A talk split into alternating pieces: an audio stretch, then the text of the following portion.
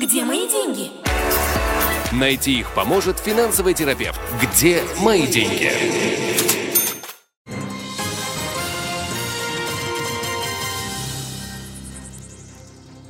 Это событие дня. Мы в прямом эфире. Сейчас поговорим об экономике, дороговизне жизни. Цена на хлеб повысится на 36%. Это стало известно 4 дня назад. Но буквально позавчера премьер-министр Лапид и министр экономики Орна Барбивая решили э, предотвратить этот э, неминуемый, видимо, шаг и обратились к центральным э, сетям супермаркетов для того, чтобы приостановить резкий, цен, резкий рост цен на хлеб. И, возможно, по, по цифрам, которые известны сегодня, цены на хлеб подорожают на 20% уже в ближайшие ближайшие дни также говорят о росте цен на молочные продукты, яйца и другие продукты э, питания. Об экономике и жизни мы говорим с финансовым консультантом, финансовым терапевтом, экономистом Игорем Лупинским. Он на связи со студией. Игорь, здравствуйте. Добрый день. В первую очередь вечный вопрос нам рассказывает, что цена на, на хлеб э, зависит напрямую от войны в Украине, продовольственный зерновой кризис, на, насколько действительно это неминуемо и, обрат, и необратимо. Но это на самом деле так. На сегодняшний день во всем мире существует дефицит пшеницы. И сегодня экспортерами пшеницы становятся страны, которые никогда об этом даже и не могли подумать и мечтать, потому что выведены из строя два самых э, мощных поставщика этого продукта. Поэтому здесь действительно существуют естественные причины, как, в принципе, и подорожание на все остальные товары тоже. То есть мы об этом и в том числе в вашей студии девятого канала Э, говорили неоднократно, что два года пандемии в конечном итоге приведут за собой вал подорожания. Это то, что сейчас действительно происходит. И события в Украине никоим образом не облегчают эту ситуацию, а только ее ухудшают. Поэтому э, все, что связано было э, когда-то с э, экспортом, и можно даже сказать с дешевым экспортом из стран России и Украины, связанный как и с товарами, и сельскохозяйственной продукцией, и в том числе с рабочей силой, и сегодня, естественно, испытывает кризис – и дорожает, что мы будем чувствовать по своему карману. Где мои деньги? В описании подкаста вы можете найти больше информации о нашей школе и задать свои вопросы по указанному номеру WhatsApp мессенджера. Как можно предотвратить э, резкий рост цен, кстати говоря, не только на хлеб, но и на молочные продукты, на яйца, на продукты питания, электротовары? Все дорожает. И вечный вопрос, насколько действительно государство, министерство, правительство, Кнессет могут регулировать и останавливать этот рост. Или, опять же, может только, ну, может быть, тормозить, может немножко каким-то образом торпедировать. Но эта экономика, она зависит от многих факторов, в том числе психологических.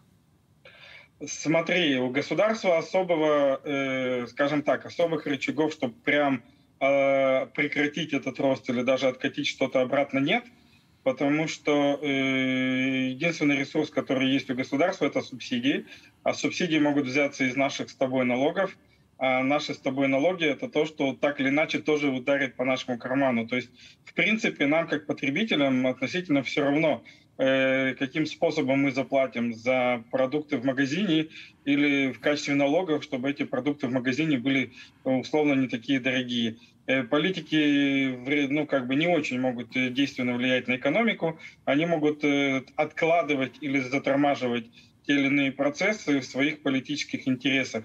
Поскольку мы находимся сейчас в период предвыборной экономики, понятное дело, что Э, будут стараться э, максимально снизить и некое негативное влияние, и, скажем так, даже некий негативный эффект или даже негативный вид э, тех событий, которые сейчас происходят, но реального влияния у политиков на экономию, к сожалению, к счастью, нет. Это каждый решает сам для себя, и э, все, что сейчас будет так или иначе э, проводиться в качестве процесса торможения, все равно бумерангом прилетит к нам, если уже не в этом году сразу после выборов, то точно в следующем. Давайте поговорим про другие аспекты нашей экономики. Нам рассказывают сегодня также СМИ, что мы вернулись, вот только сейчас уже окончательно вернулись к прежним параметрам занятости, безработица на нулевой отметке практически. Все, нашли все рабочие места, ну, кроме тех действительно профильных сложных сфер э, влияния. Что это говорит об, наш, о, нашей, э, о нашей экономике? Действительно ли э, израильтяне заняты, они работают? Это значит, что у нас здоровая, хорошая экономика. Э, смотри, я неоднократно говорил по поводу того, что к статистике надо относиться очень осторожно и очень настороженно в том числе, потому что э, правильное манипулирование цифрами может ответить на любой вопрос э, любой заинтересованной стороны. Да, с точки зрения голых цифр, так как нам их сейчас представляют, э, все израильтяне заняты – с другой стороны, мы точно так же из тех же средств массовой информации слышим о постоянном нехватке рабочих рук э, в аэропортах э, и в огромном количестве других мест, где раньше эти люди каким-то образом были. Вот, поэтому э, заняты ли все израильтяне действительно и заняты ли они таким образом, как это было раньше, э, по большому счету вопрос. Э, у нас сейчас наблюдается э, 100% Э, недостаток рабочей силы из-за рубежа, так называемых иностранных рабочих, и это тоже очень сильно влияет на экономику сегодня.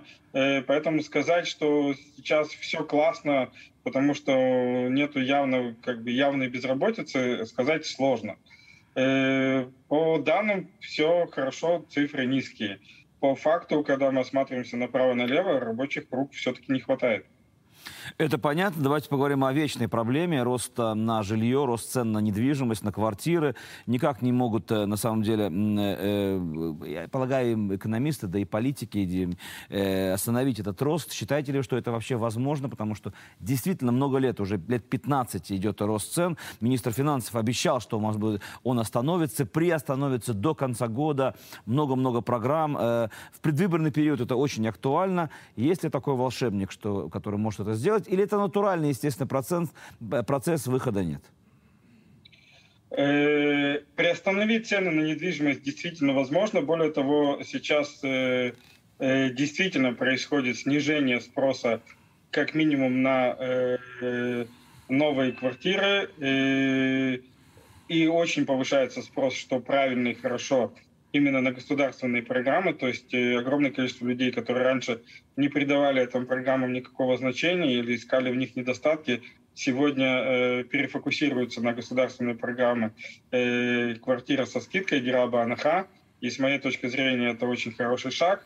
Э, опять-таки планом э, нынешнего министра финансов э, подложили некую свинью события в Украине, начиная с февраля месяца, потому что э, создавая бюджет на 2022 год, никто не думал никто не мог предположить э, повышенного интереса э, к Алие в Израиле э, в нынешнем году, и уж тем более повышенного интереса к репатриации тех людей, кто в состоянии купить квартиру, несмотря ни на какие израильские цены.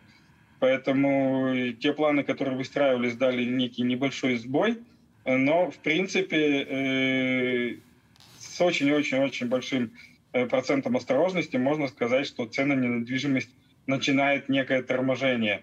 Э, продлится ли это действительно и будет ли результат каким-то образом зафиксирован, пока непонятно. С моей точки зрения, э, в связи с повышенным интересом к переезду в Израиль, в ближайший год-два цены на квартиры должны активно расти.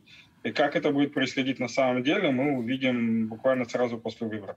Где мои деньги? В описании подкаста вы можете найти больше информации о нашей школе и задать свои вопросы по указанному номеру WhatsApp мессенджера. Ну, мы с вами привыкли здесь в студии говорить о том, а, э, где же выгодно вкладывать тем, у кого есть деньги, и что же делать тем, у кого их нет, так или иначе.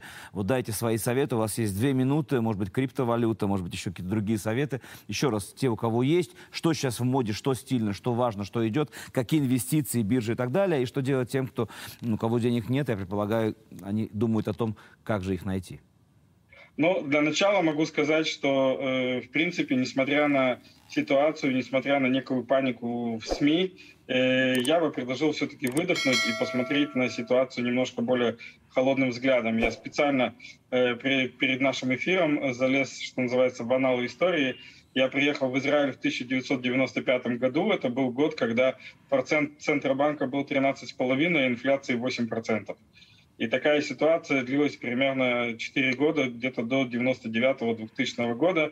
Несмотря на это, люди создавали бизнесы, люди покупали квартиры, люди жили, и все развивалось. Поэтому мы сейчас далеко не в самых страшных цифрах и далеко не в самых страшных ситуациях, которые Израиль спокойно себе переживал. Это во-первых.